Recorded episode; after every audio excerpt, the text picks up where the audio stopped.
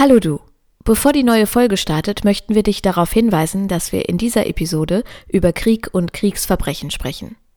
Wenn das für dich belastend und traumatisierend sein könnte, hörst du diese Folge besser nicht oder nicht allein an. Wenn dich Inhalte triggern und sich negativ auf dich auswirken, dann überspring die entsprechenden Stellen und steig später wieder in den Podcast ein. Nimm dir die Zeit, die du brauchst. Und jetzt geht's los. Es hätte keine Veränderung dieser Welt gegeben, wenn nicht irgendjemand gesagt hätte, ey, Achtung, das müssen wir ändern. Manchmal muss man klare Kante zeigen. Das fordert die Gesellschaft ja auch. Klare Kante gegen rechts heißt es doch zum Beispiel immer. The world is waking up. Change is coming, whether you like it or not. Die Welt ist in Aufruhr. Doch Aktivistinnen geben Hoffnung. Du hörst ganz schön laut. Den Veto-Podcast mit Ninja Lagrande und Steven Anpalagan. Wir stellen Menschen vor, die für Veränderung etwas riskieren.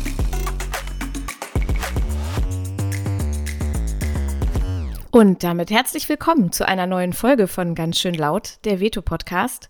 Hier geben wir Menschen eine Bühne, die aktivistisch arbeiten, um in dieser Welt einen Unterschied zu machen, die laut werden, für eine Sache, die zum Beispiel medial vergessen wird oder über die oft undifferenziert und vielleicht auch fehlerhaft berichtet wird. Das trifft heute auf unsere Gästin zu. Sie ist Journalistin und Filmemacherin. Ihre inhaltlichen Schwerpunkte sind, und das sagt sie selbst, alles, was sie nervt. Das finde ich sehr gut übrigens. Ihre Themen mhm. antimuslimischer Rassismus und Genozid, Medienkritik und muslimischer Feminismus. Ich freue mich auf das Gespräch mit dir. Herzlich willkommen, Melina Borczak. Hallo. Hallo, danke fürs Einladen. Ja, sehr gerne. Wie geht's dir heute? Ach, äh, wie immer, gestresst, überarbeitet und so. Und so, ja. Bald kommt der Sommer. Ich freue mich gerade so ein bisschen auf, äh, auf Sommer und Urlaub und Pause, weil ich irgendwie die letzten Wochen sind, waren besonders stressig. Ich weiß nicht, wie es bei dir war. Ja, bei mir ist irgendwie seit Jahren besonders stressig. Also ja. letzten Sommer habe ich irgendwann, als der Sommer vorbei war, gemerkt, dass ich nichts vom Sommer hatte und so kaum Spaß hatte und nur gearbeitet habe. Also diesen Sommer äh, werde ich irgendwie aktiv versuchen, wenigstens ein paar Mal Pizza essen zu gehen mit Freunden oder sowas. Das hört sich gut an. Äh, ich stelle dich ein bisschen vor. Ich, äh, deine Biografie durchdringt deinen Beruf und deinen Aktivismus und ich versuche mal einen kurzen Einblick in deinen bisherigen Lebensweg zu geben. Du bist 1990 in Bosnien geboren. Zwei Jahre später beginnt dann der Bosnienkrieg.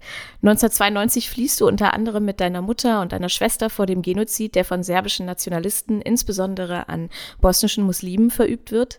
Ihr kommt in ein kleines Dorf in NRW, wo euch Menschen stark unterstützen, müsst dann aber mit dem offiziellen Kriegsende zurück nach Bosnien, obwohl du dich, und das hast du mal so gesagt, zu dieser Zeit als deutsches Kind fühlst. In eure bosnische Heimatstadt könnt ihr damals nicht zurück, sondern lebt von da an in Sarajevo. Du beendest die Schule und studierst Journalismus in Sarajevo und bekommst dann 2015 aus Herzensgründen zurück nach Deutschland. Inzwischen arbeitest du als freie Journalistin und Filmemacherin, daher kennen wir beide uns auch so ein bisschen für ARD-Rundfunkanstalten, den Spiegel, die Deutsche Welle, CNN und unter anderem eben zum Thema Genozid. Ich freue mich, dass du zugesagt hast. Habe ich was, was vergessen? Möchtest du was ergänzen? Oh, nö, das hast du überraschend gut gemacht, vor, äh, vor allem so die äh, Beschreibungen des Genozids und so weiter. Da machen Leute ja oft Fehler, aber du hast es gut gemacht, ja. Vielen Dank. Ja, wir haben uns äh, hoffentlich gut vorbereitet. Über diese Fehler sprechen wir äh, nachher auch äh, gerne noch, die da gemacht werden. Ähm, ich würde gerne nochmal auf deine Kindheit zurückkommen und deine Geschichte, die ich ja eben auch schon so ein bisschen angedeutet habe mit der Flucht nach Deutschland und dann zurück nach Bosnien, was du damals auch als Albtraum empfunden hast. Wie ist das, das so verknappt von außen zu hören, wenn dich jemand so anmoderiert? Ähm, und gibt es da was, was du vielleicht anders oder intensiver erzählen würdest? Ja, also irgendwie habe ich mich mittlerweile dran gewöhnt, weil es ist ja nicht nur bei Anmoderationen, sondern als ich dann nach Deutschland zurückkam quasi, dann war es so eine Zeit lang, also jetzt bin ich ja schon seit paar Jahren hier äh, und auch jetzt wundern sich Leute, warum ich gut Deutsch kann und so. Mhm. Aber damals war es so in all diesen Vorstellungsrunden und wo ich immer überall war, ähm, war es so, hey, ich bin Melina und ich bin aus Sarajevo, ich bin jetzt seit zwei Wochen in Berlin oder sowas, seit zwei Wochen in Deutschland. Und dann waren immer alle, was, woher kannst du so gut Deutsch? Und dann muss ich schon meine halbe Lebensgeschichte erzählen. Ja. Und so irgendwie, das war immer so. Jetzt ist es ein bisschen weniger geworden, weil jetzt bin ich schon seit paar Jahren hier, also sind die Leute nicht so geschockt. Aber früher war so, ja, ich bin seit gestern in Deutschland und ich rede so.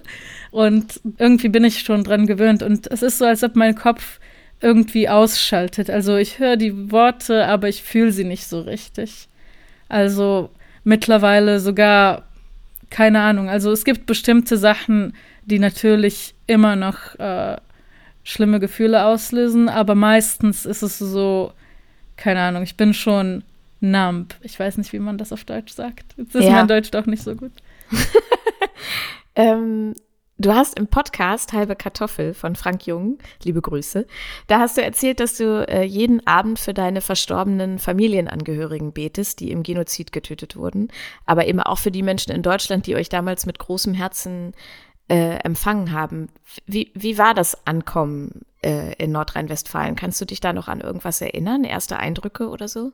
Wir waren erstmal in so einem verlassenen Bürogebäude, wo ganz viele Flüchtlinge aus Bosnien lebten und irgendwie haben wir das gefunden und das war natürlich also einfach so ein runtergekommenes, verlassenes Bürogebäude. Das war nicht äh, fürs Leben gemacht.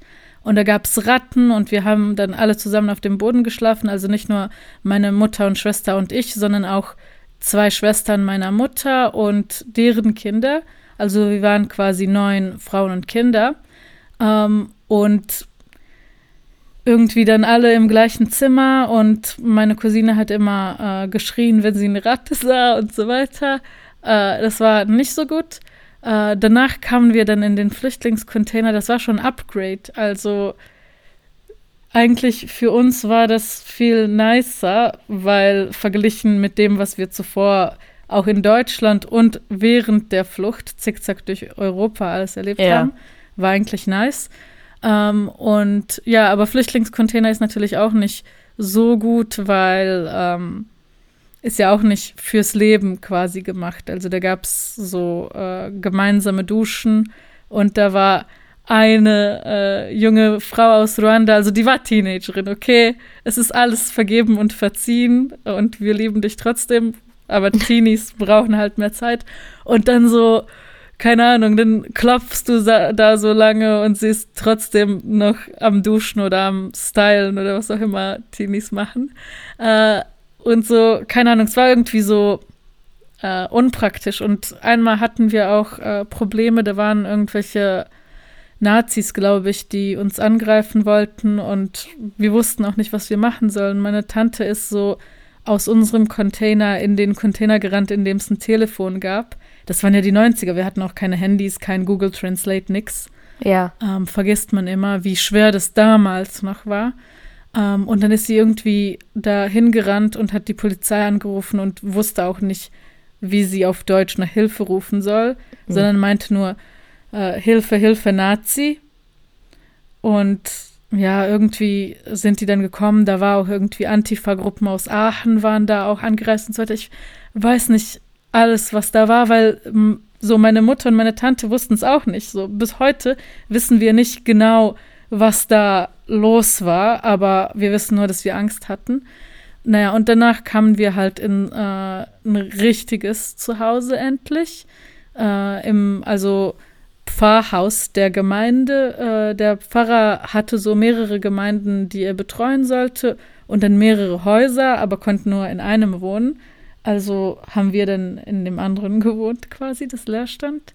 Und nach uns haben da viele andere Flüchtlinge auch gewohnt, aus Syrien, aus, ähm, äh, ich weiß nicht, ganz vielen Ländern. Ja, und äh, da war es natürlich viel besser als in den vorherigen Stationen. Wir machen immer relativ am Anfang von unserem Podcast ein kleines Spiel. Und ich weiß, dass du eigentlich Überraschung und Spontanität nicht besonders magst. Das hast du im Format Kopftuchmädchen fragt mit Dalai Mara mal erzählt. Du ähm, hast ja alles ich, gesehen. Ich habe alles gesehen und gehört und gelesen. Ich freue mich, wenn wir trotzdem unsere Schnellfragerunde spielen. Da haben wir anderthalb Minuten Zeit.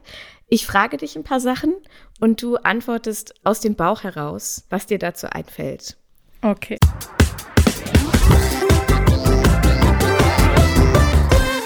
Ganz schön knapp, alles auf Zeit. Dein Lieblingssprichwort. Mm, Szczeglawa praznia, to bezobraznia. Je leerer der Kopf, desto dreister. Schön. Wenn morgen die Welt untergeht. Dann haben wir Pech gehabt. Dann gehe ich ganz schnell zu meiner Familie nach Bosnien, um zu chillen. Was hast du zuletzt Schönes geschenkt bekommen? Äh, nix, ich weiß nicht. Hört sich bestimmt sehr undankbar an, aber ich kann mich gerade nicht erinnern. Welche Überschrift möchtest du gern über dich lesen? Hat im Lotto gewonnen. Würdest du eine Zeitreise unternehmen? Wohin? Nee, weil ich habe vor ein paar Tagen drüber nachgedacht. Ich dachte mir so, allein schon, dass ich eine Hose trage, ist für eine Frau in Zeitreise äh, nicht gut. Geschweige Stimmt. denn die Haare und alles andere. Also, nee.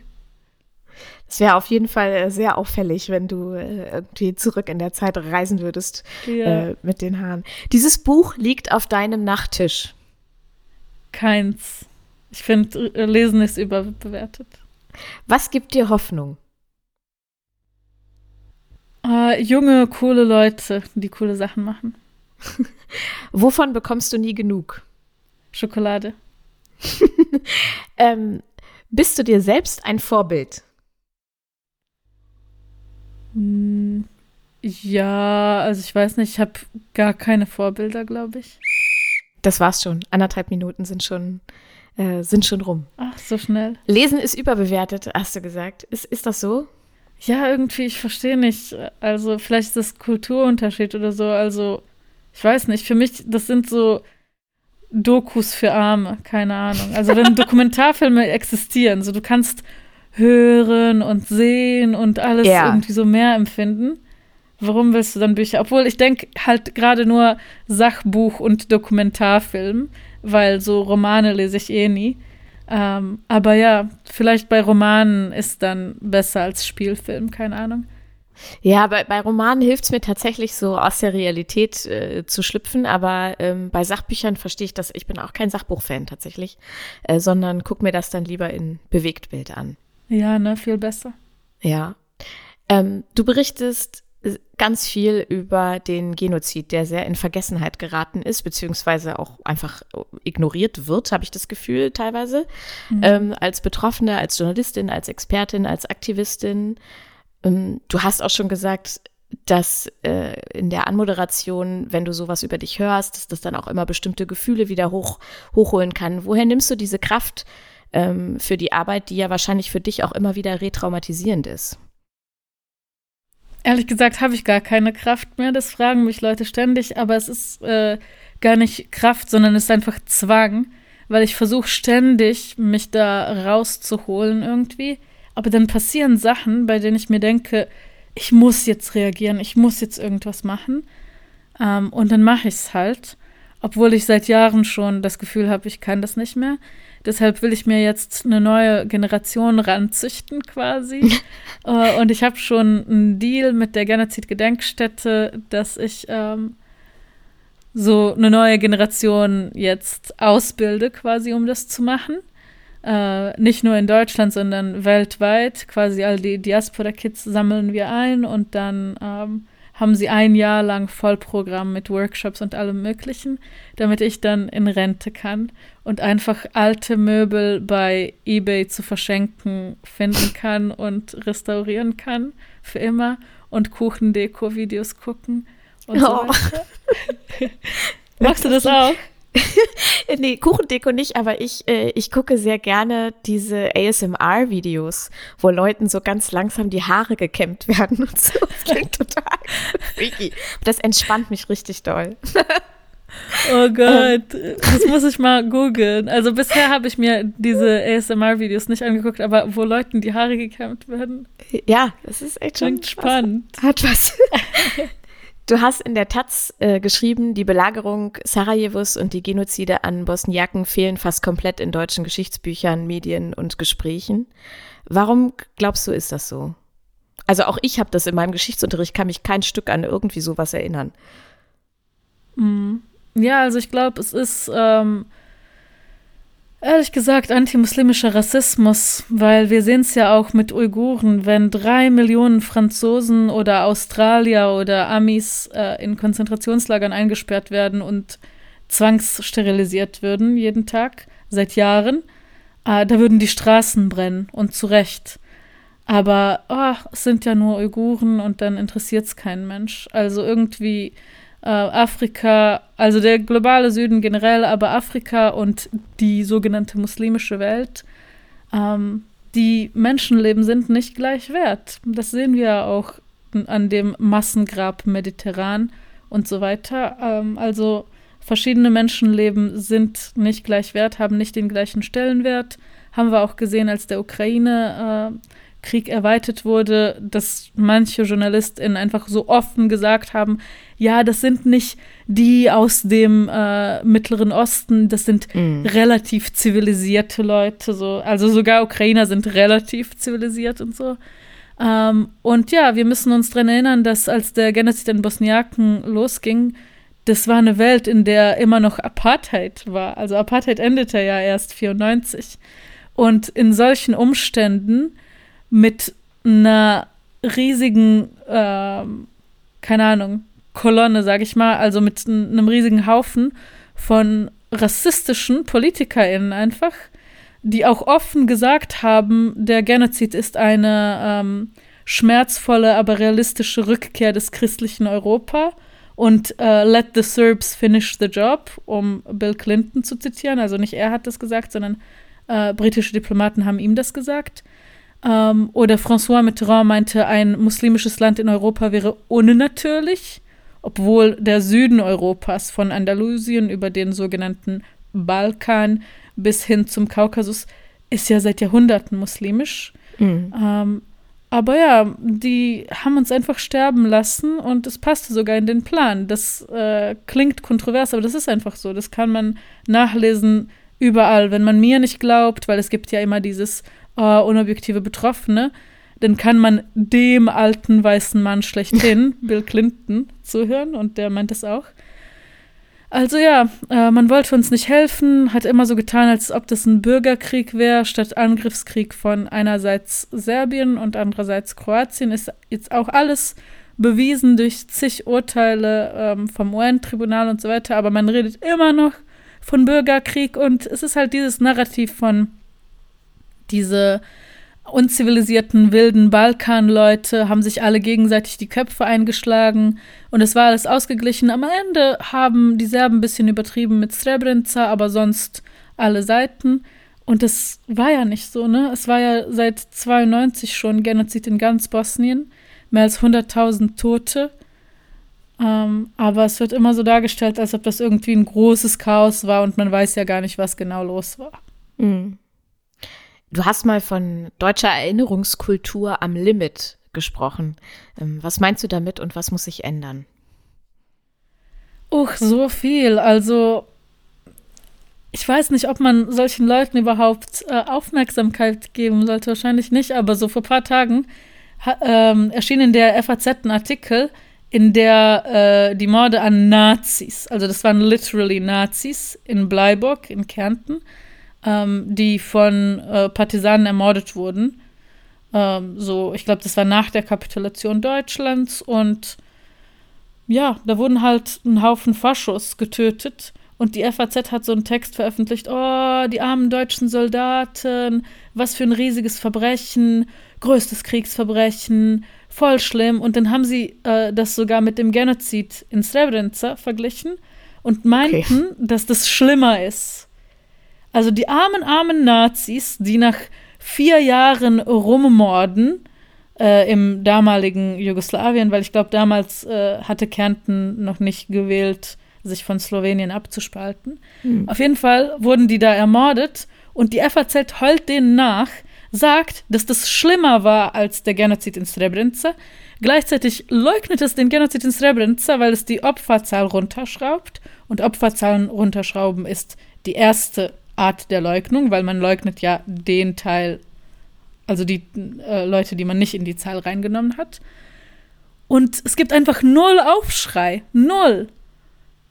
Und ich denke mir, klar, das ist eine irrele irrelevante Zeitung für irgendwelche rechten hessischen Rentner. Und ich weiß, die meisten Leute, denen sowas auffällt, lesen die nicht und haben es vielleicht gar nicht mitbekommen. Mhm. Aber trotzdem, wie kann sowas durchgehen? Und andererseits werden Leute irgendwie angegriffen für nix.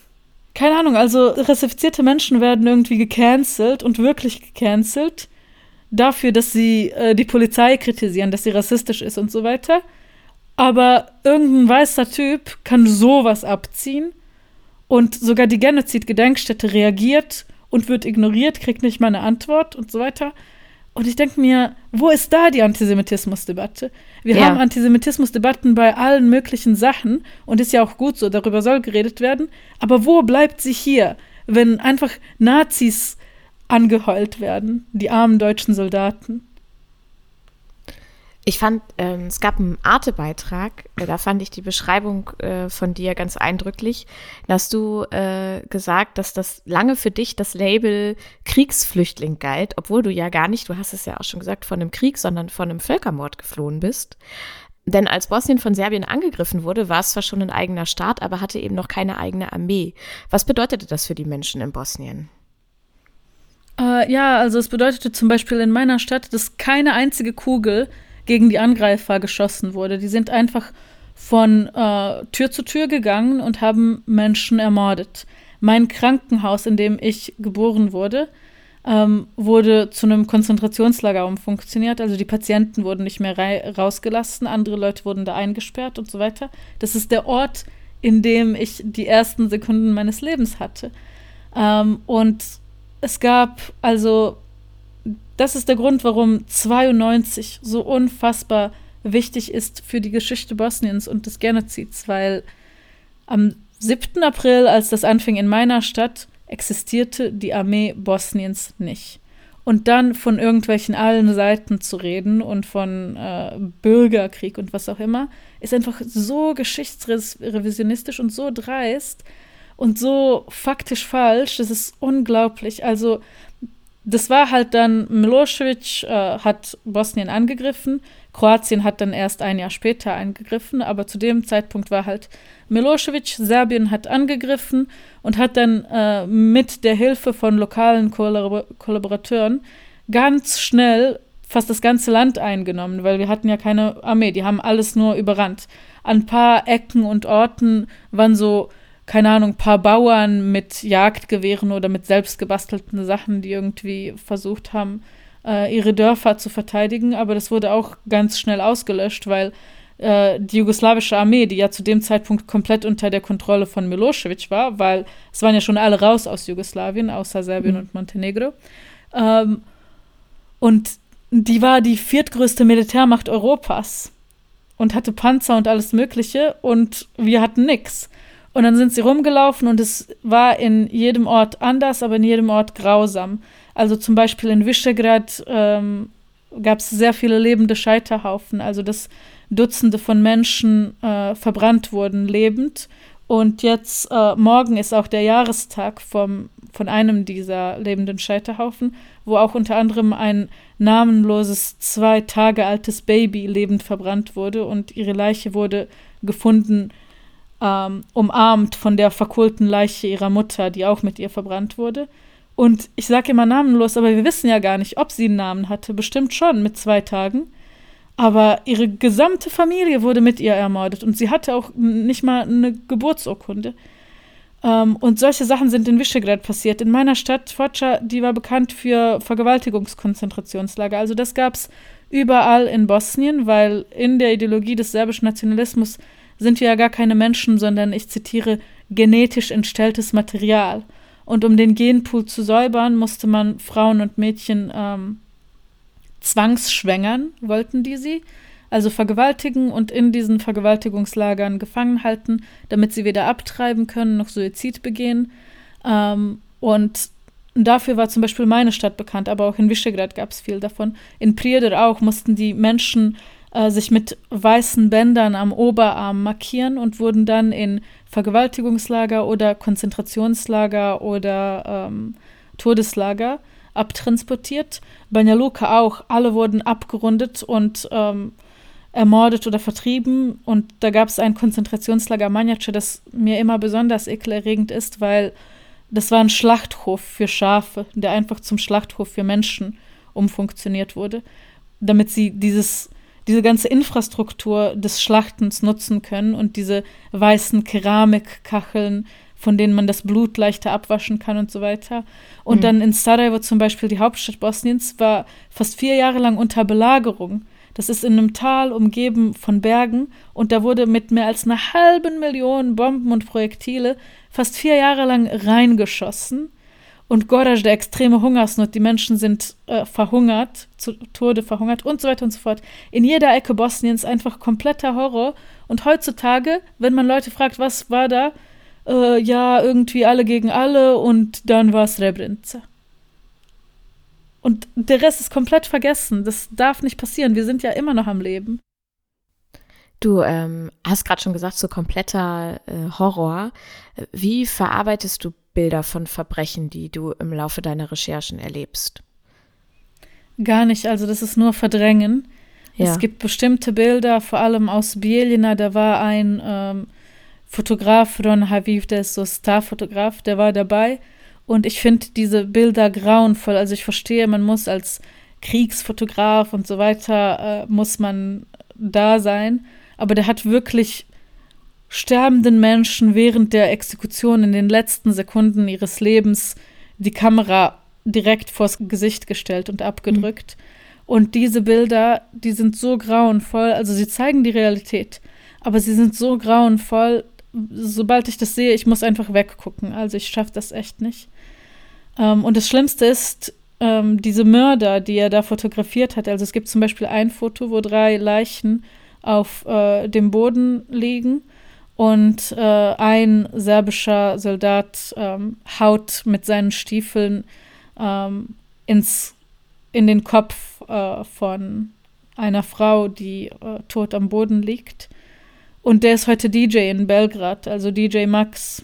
What? Und, ja, und er macht Partys für die ganzen urbanen, coolen Leute, die sich ja so cool finden und die ja voll gegen Rassismus und Nationalismus und so weiter sind und gehen dann Party machen mit einem Massenmörder und Kriegsverbrecher. Er ist halt extra aus Belgrad angereist, um Menschen zu ermorden, ist wieder zurückgereist, macht Party und die ganze Kulturelite macht mit Party quasi.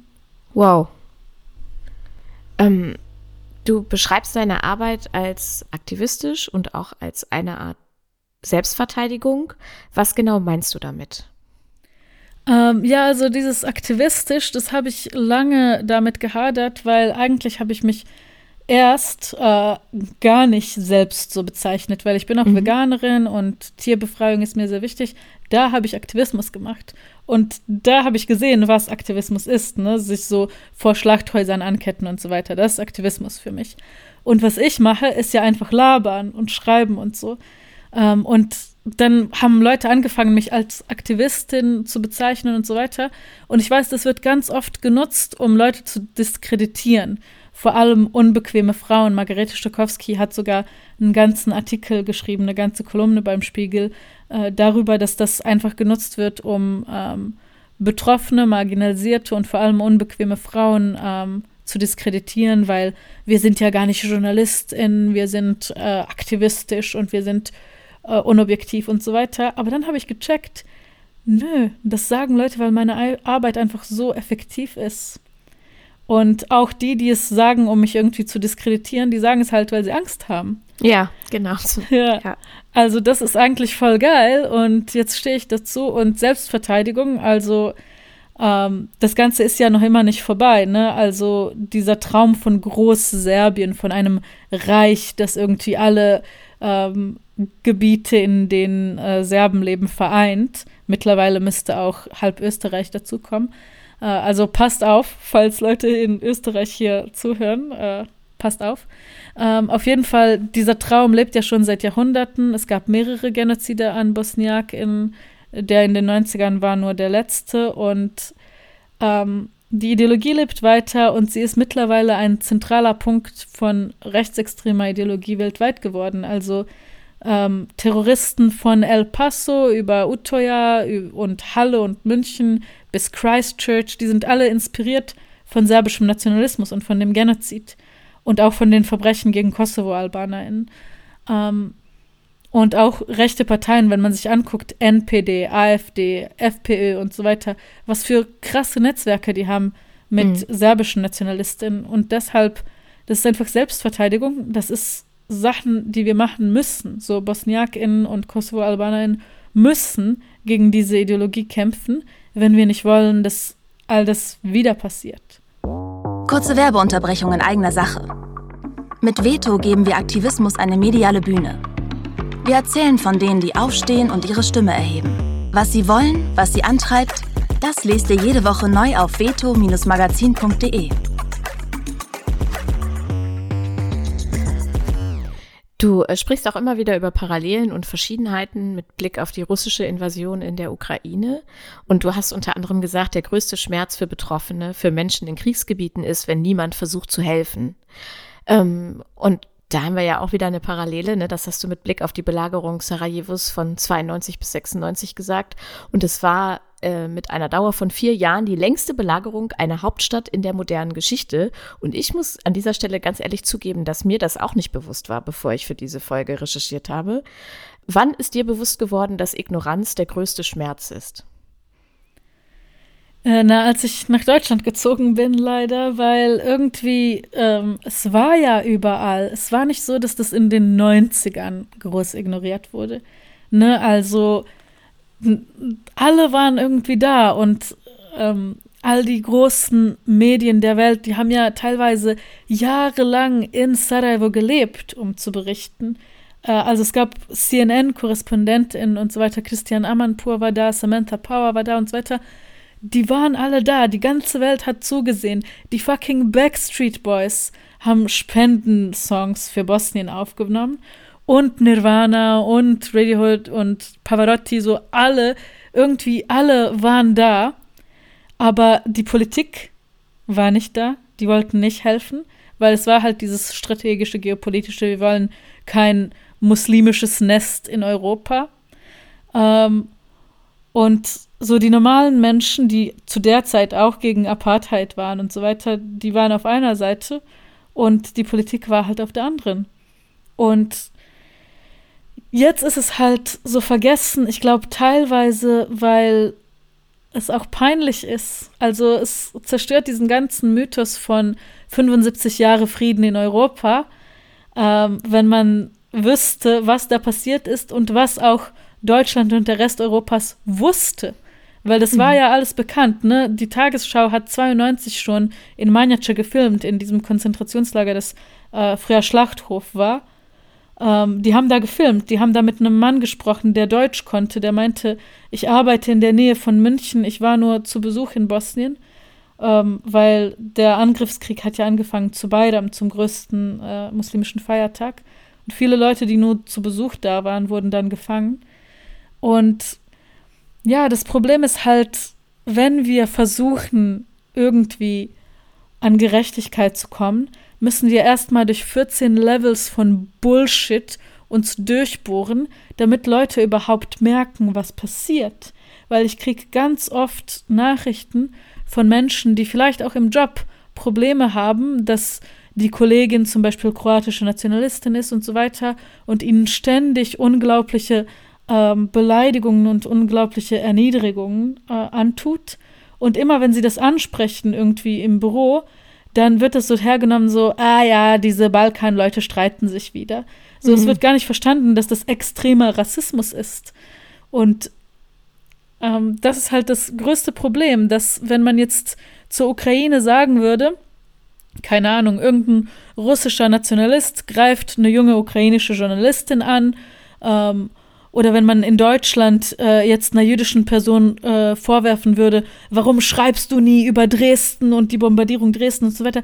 All diese Sachen, die wären unfassbare Skandale, absolut zu Recht. Und Leute würden sofort sich auf die Seite der Betroffenen stellen. Aber wenn mir gesagt wird, oh, du Hetzerin, du bist nur Serbenhasserin und so weiter, und warum schreibst du nie über Verbrechen an Serben, die äh, einfach verschwindend gering sind. In, äh, also natürlich jedes Verbrechen ist schlimm, aber rein im großen Ganzen gesehen ist das einfach so eine Ablenktaktik. Also sogar bei der Bombardierung Dresdens ist es ja eine ekelerregende Ablenktaktik und mhm. da sind ja viel mehr Menschen gestorben als serbische Zivilisten äh, in Bosnien und so weiter und so fort. Aber bei mir checken das Leute nicht. So, ich gelte als umstritten. Mhm. So, das ist einfach pervers eigentlich, voll pervers, was abgeht. Hast du äh, Hoffnung, also zum Beispiel, du hast ähm, bei einer Folge vom Neo-Magazin Royal mitgearbeitet äh, über Christian Schmidt, ein CSU-Politiker und sogenannter hoher Repräsentant von Bosnien-Herzegowina. Wir verlinken die Folge in den Shownotes. Ähm, hast du Hoffnung, durch solche Beiträge ähm, und durch Aufklärung etwas zu verändern? Ja, die Folge hat richtig reingehauen. Das hat ja. man auch gesehen an äh, also das passt eigentlich zur früheren Frage mit, warum Ignoranz das größte Problem ist und so weiter. Da haben die üblichen Verdächtigen äh, wieder die Folge angegriffen und so. Und jeder, der sich auskennt, weiß, dass das Bullshit war. Ne? Aber die Leute kennen sich halt nicht aus. Ja. Und ich habe zum Beispiel auch teilweise Anfragen bekommen von Medien, in denen äh, ich mich erklären soll, äh, wie es zu der Zusammenarbeit kam und was meine Rolle war und dies, das und so weiter. Und ich denke mir, da haben mehr als 20 Leute an dieser Folge gearbeitet, rein am inhaltlichen Teil. Ich denke nicht mal an so Kamera und Ton und so weiter, sondern rein am inhaltlichen Teil, mehr als 20 Leute. Und eine davon ist nicht deutsch. Und eine und davon. natürlich dann, ja. Genau.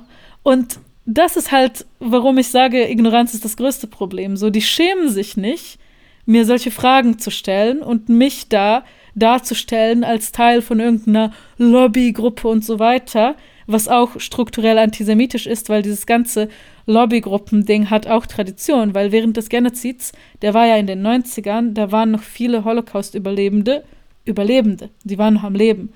Und die mhm. haben sich eingesetzt für Bosnien. Und die waren unsere, ne, also mit unsere größten Verbündeten.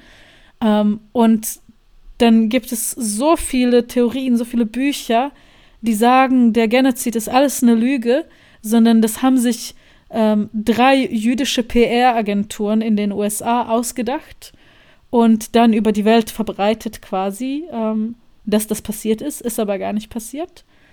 Ähm, und wenn ich dann so Sachen höre, wieder übrigens von dem gleichen Typ, der äh, die toten Nazis in Bleiburg beheult hat, der ja, hat dann okay. geschrieben, eine Lobbygruppe ähm, hat irgendwie das ZDF-Magazin Royal in Kontrolle genommen. Ja, sicher, Bruder, ja, sicher.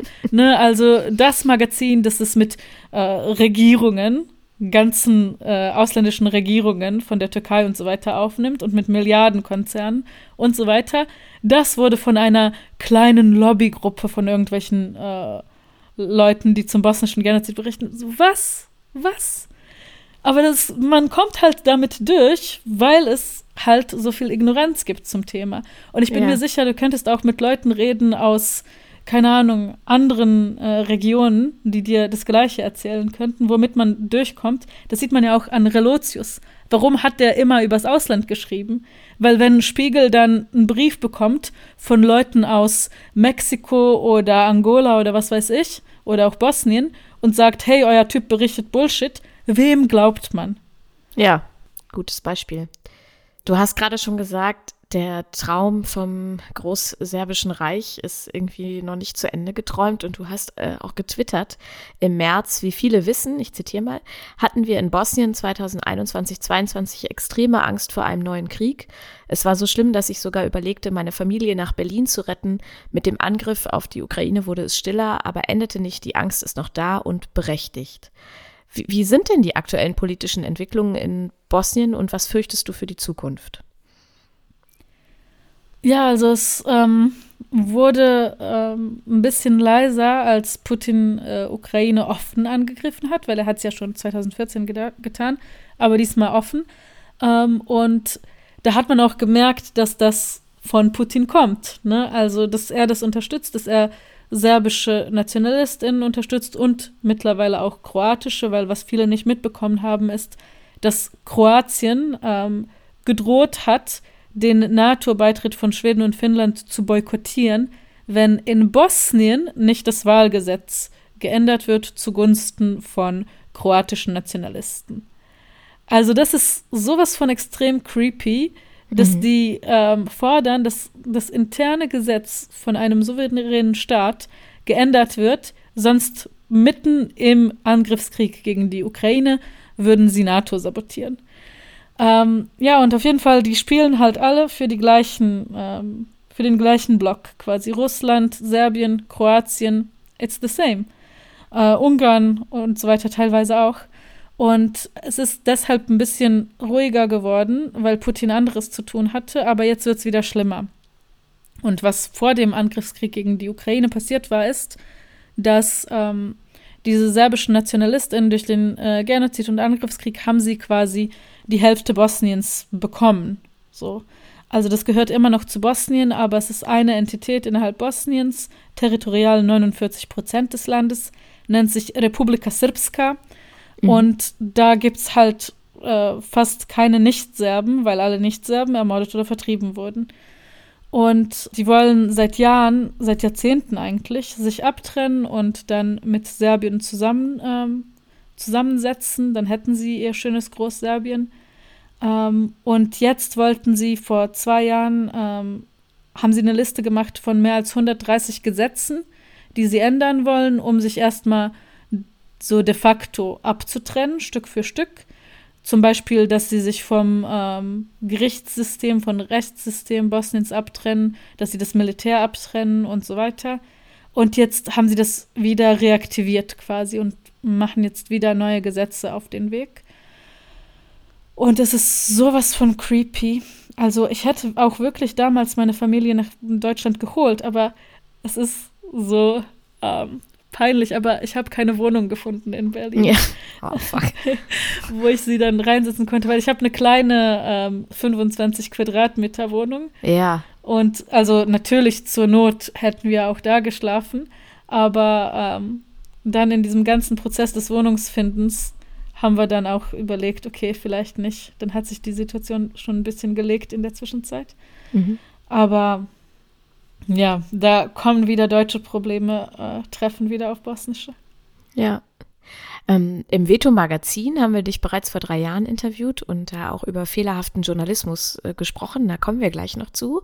Äh, jetzt gibt es aber eine nächste Kategorie, äh, wo ich dich nach deinem persönlichen Veto-Moment frage. Also ein Moment, in dem du widersprochen hast, ähm, äh, gegenüber anderen Personen laut geworden bist oder äh, Personen, die dich in dem Moment inspiriert haben oder dir Mut gemacht haben?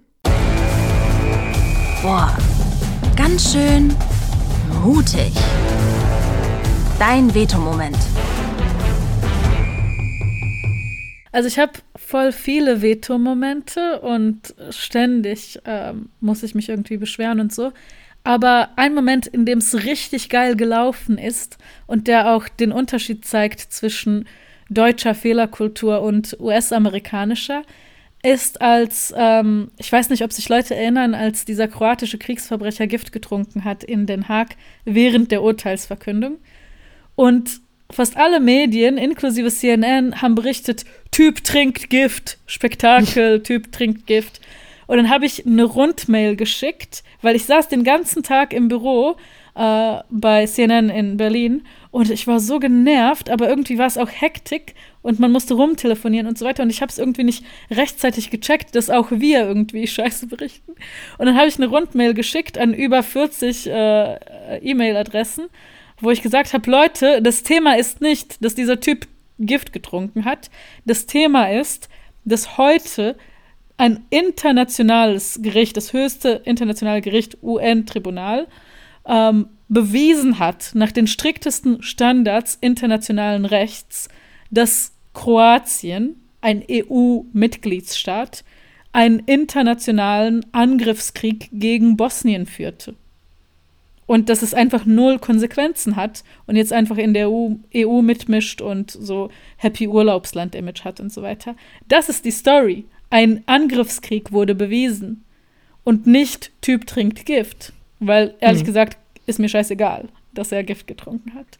Ähm, Und dann habe ich das geschrieben und dann habe ich von dem äh, Redakteur, von dem Chef, eine E-Mail bekommen, so fünf Minuten später. Stimmt, Melina, du hast recht. Vielen Dank für den Hinweis. Morgen schreiben wir einen Text darüber und du schreibst ihn. Und das haben wir dann auch gemacht und fertig. Also das cool. war quasi positiv. Ich wurde sogar gelobt und danach haben die noch mehr Mails geschrieben, wie gut ich das gemacht habe und so weiter. Also es war quasi eine gute Sache, so einen Veto-Moment zu haben und die Kollegen zu kritisieren und zu sagen, hey, wir haben hier den falschen Fokus. Also klar, wir haben Fakten berichtet, aber das ist nicht die Story. Die eigentliche Story ist das.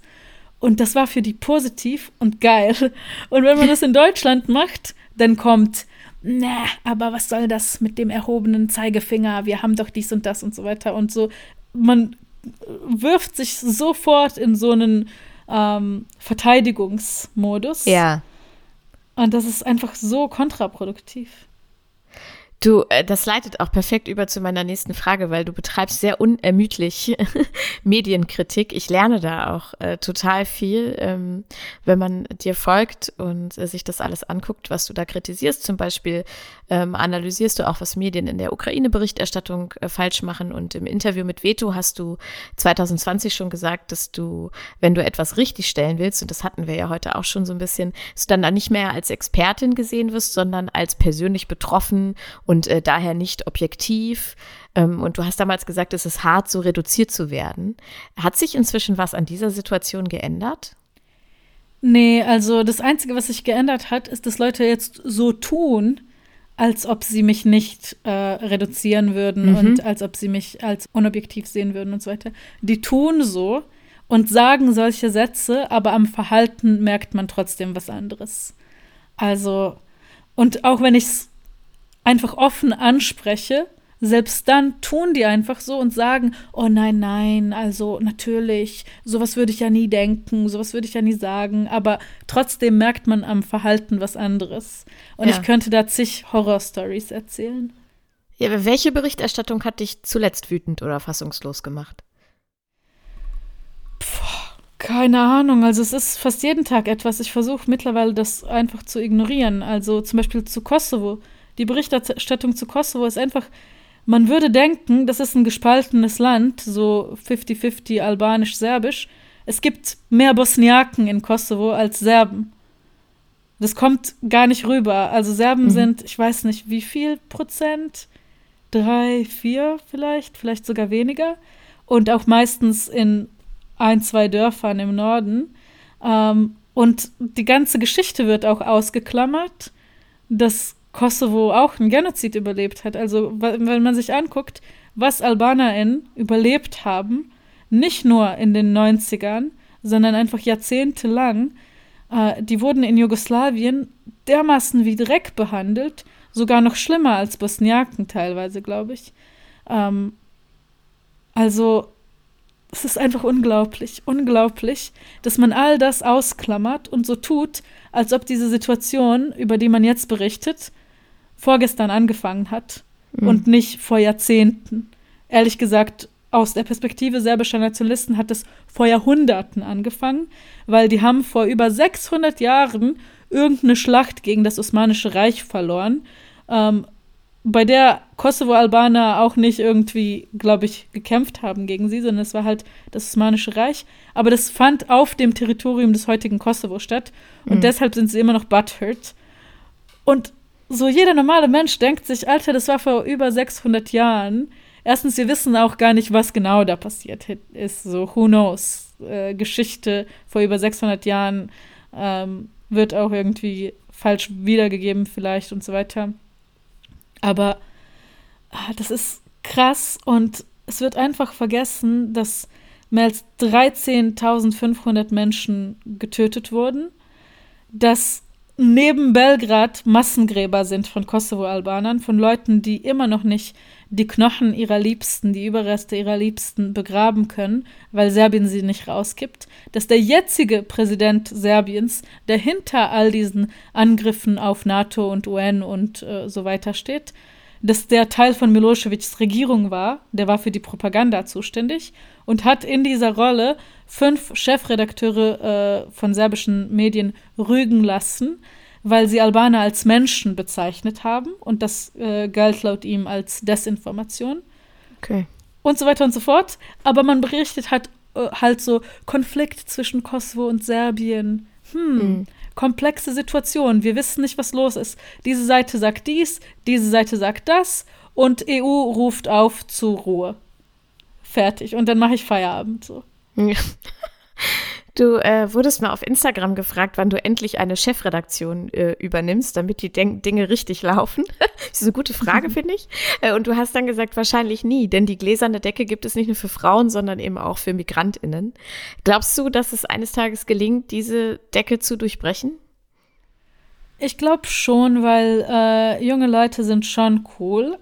Also leider auch nicht alle, das muss man auch äh, immer wieder sagen. Ne? Also es gibt auch ähm, junge Redaktionen zum Beispiel, mit denen ich unfassbare Erfahrungen gemacht habe, wo man sich denkt, so, diese Leute haben so diesen Vibe von Fuck AfD und gegen Rassismus und so weiter, aber große Klappe, nichts dahinter. Also mhm. da muss man auch immer aufpassen, nicht, dass man enttäuscht wird. Aber im Großen und Ganzen gibt es halt schon Sachen, die zumindest auffallen. So, ne, so, also jungen Leuten fällt sowas auf, und junge Leute merken bestimmte Dinge, die ähm, früher gar nicht kritisiert wurden oder gar nicht aufgefallen sind. Jetzt wird zumindest ein bisschen dran gedacht. So. Ähm, also ich glaube, es wird schon besser, aber es wird immer noch ein harter, steiniger Kampf und es dauert immer noch lange. Aber irgendwann wird es schon. Du hast das Netzwerk äh, Perspective Collective gegründet. Kannst du davon ein bisschen erzählen? Ist das das, was du am Anfang schon beschrieben hast, dass du quasi für deine Rente vorsorgst? äh, nee, also für die Rente vorsorgen, ähm, äh, da gibt ja zwei Sinne. Finanziell habe ich einfach null vorgesorgt. Ja, also, gut, das kenne ich. Ja. ja. Ich hoffe, dass ich dann mit meinem Möbelrestaurierungsbusiness irgendwie viral gehe und dass alle meine Möbel kaufen, wenn ich dann später nicht mehr das mache. Aber ähm, ja, also das ist was anderes. Das habe ich äh, mit der Genozid-Gedenkstätte ist noch in den Startlöchern, aber wir planen äh, einfach so ein einjähriges Programm zu machen für junge Leute, die statt mir berichten wollen und zwar in Medien, aber auch in Social Media, weil die Zeit der großen Gatekeeper ist vorbei. Warum mhm. soll man sich äh, tagelang irgendwie abmühen, um irgendeinen Jochen zu äh, überzeugen, dass er irgendwo was veröffentlicht? wenn man selbst bei TikTok das veröffentlichen kann und mehr Leute sehen es als in irgendeinem verkrusteten alten Medium, das äh, überbewertet ist und sich für so geil hält, aber es eigentlich gar nicht ist. Also es lohnt sich einfach nicht mehr. Warum sollte man das machen? Ähm, Medien haben sich verändert. Die meisten jungen Leute kriegen ihre Infos eher aus sozialen Medien. Wenn sie mal einen Artikel lesen, dann ist es, weil jemand ihn bei Twitter oder Insta oder so verlinkt hat in der Story. Ähm, und deshalb will ich junge Leute ausbilden, so wie kommen sie an FollowerInnen, wie verpacken sie ihre Inhalte, so dass sie dem Algorithmus gut entsprechen, aber natürlich nicht ähm, die Qualität des Inhalts ähm, mindern. Ähm, wie nutzen sie zum Beispiel künstliche Intelligenz, um nicht verrückt zu werden, um das bisschen ähm, schneller zu machen? Ähm, und so weiter und so fort. Und dann auch ein Mentoring-Programm ein Jahr lang. Wie macht man Storytelling im, äh, in Social Media und alles. Und dann mache ich das ein Jahr lang. Ähm, und ich werde dann auch ein deutsches Programm starten, um das Gleiche zu machen, aber nicht zu diesem Thema Genozid an Bosniaken, sondern zu allen möglichen Themen, weil es gibt so viele Leute, die so viel Wichtiges zu sagen haben und die das auch besser können als ich, weil ich kann nicht irgendwie über Uiguren berichten besser als eine junge Uigurin. Ne? Ja. Also das ist ja auch situiertes Wissen und die kennen dann auch die Sprache, kommen an viel mehr Quellen ran und so weiter.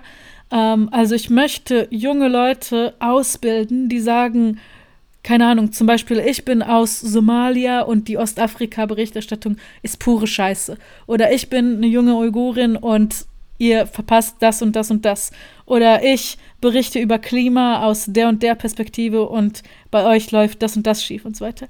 Ähm, also muss auch nicht immer medienkritisch sein, sondern einfach ein Zusatzangebot. Und das will ich jetzt auch für Deutschland machen. Einjähriges Programm, 15 coole Leute, denen ich alles Mögliche beibringe und auch so Redaktionen besuchen und Influencer-Agenturen besuchen, TikTok besuchen und sagen, hey, hilft uns mal und so weiter. Ähm, und ich bin immer noch, also ich habe jetzt Teil der Finanzierung habe ich schon, äh, einen anderen Teil suche ich noch. also, ja. Falls hier Leute zuhören, die irgendwie wissen, wie man an Geld kommt, ich bin da auch flexibel, ne? Also auch so Mikrosachen von 2.000, 3.000 Euro helfen schon, ne? Weil dann können wir schon Reisekosten bezahlen für die jungen Leute, dass sie sich mal sehen und kennenlernen und auch unter sich stärken und so. Also meldet euch, ZuschauerInnen, äh, ZuhörerInnen. Ja, dem kann ich mich nur anschließen. Meldet euch, denn ähm, das hat ja dann auch eine große Nachhaltigkeit äh, auch für die Medien, wenn die neuen Leute gut ausgebildet ähm, dann zu ihnen kommen. Gibt es noch was anderes, woran du gerade arbeitest? Ähm, ja, also mein Buch kommt jetzt im August raus. Yay. Ja, das war auch voll der lange Prozess, aber jetzt kommt es endlich bei Hansa Blau. Und es geht um antimuslimischen Rassismus und Sprache und Framing und wie man irgendwie durch Sprache so Denkmuster in unseren Köpfen aktiviert oder erst herstellt, die uns scheiße machen, quasi. Also selbst wenn wir nicht so denken wollen, teilweise passiert es auch muslimischen Leuten, dass sie antimuslimische Denkmuster im Kopf haben, einfach weil das so oft wiederholt wird, dass unser Hirn dann einfach so kognitive Abkürzungen macht und sich bei bestimmten Begriffen und Phrasen und so weiter schon etwas denkt, was man sich nicht denken sollte. Das gibt es ja in jedem Bereich, ne? Also ich kenne das auch, dass äh, ich mich mit Sicherheit auch nicht frei von ähm, äh, ableistischen Formulierungen machen kann, obwohl ich selber kleinwüchsig bin und auch viel in dem Bereich unterwegs bin. Sowas passiert einfach. Wie wird das Buch heißen? Das wird heißen Mekka hier, Mekka da, wie wir über antimuslimischen Rassismus sprechen müssen. Okay. Wir kommen zum Schluss und am Schluss machen wir immer unsere Werbeanzeige. Äh, das heißt, du kannst deinen ganz persönlichen Aushang am schwarzen Brett machen. Also kannst sagen, was du vermisst oder was du mal loswerden wolltest oder kannst auch äh, Werbung für Themen oder Initiativen oder andere Menschen machen, die wir vielleicht auch mal in unseren Podcast einladen können. Ähm, genau, also the stage is yours. Oh, ganz schön wichtig. Platz für deine Werbeanzeige.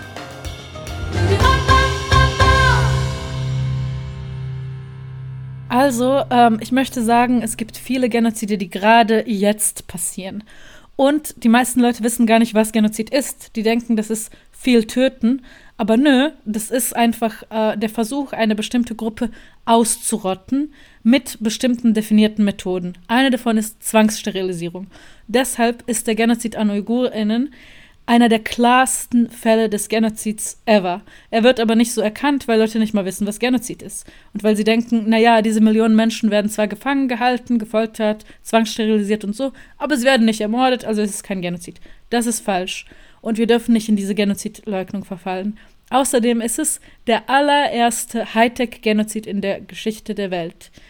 Der wird mit künstlicher Intelligenz, mit Gesichtserkennungssoftware, mit Überwachung und so weiter eine Menschengruppe ausgerottet. Und die chinesische Diktatur verkauft diese Software an Diktaturen weltweit. Also wir müssen da hinschauen. Und ich hoffe, ihr redet mehr darüber und ihr könnt zum Beispiel Mihriban Mehmet oder Shanura Kasim einladen, um darüber zu reden. Liebe Melina, danke für diesen Appell und die tollen Vorschläge. Es war wunderbar, äh, dass du hier warst, dass du all deine Erfahrungen, deine Einschätzungen äh, mit uns geteilt hast. Also vielen, vielen Dank an dich. Danke dir und danke euch und bis irgendwann. Man liest sich. Genau. Damit verabschieden wir uns. Die nächste Folge erscheint in 14 Tagen. Und wenn euch unsere Inhalte interessieren, dann abonniert uns auch auf Instagram und schaut auf www.veto-mac.de vorbei. Bis dann. Tschüss. Tschüss.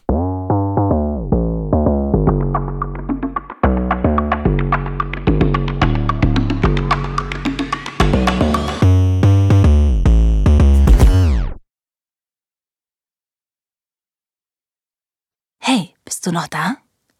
Dann bis bald. Du hörst ganz schön laut den Veto-Podcast. Alle zwei Wochen. Überall, wo es Podcasts gibt. Und bis dahin, folgt uns auf Instagram und TikTok.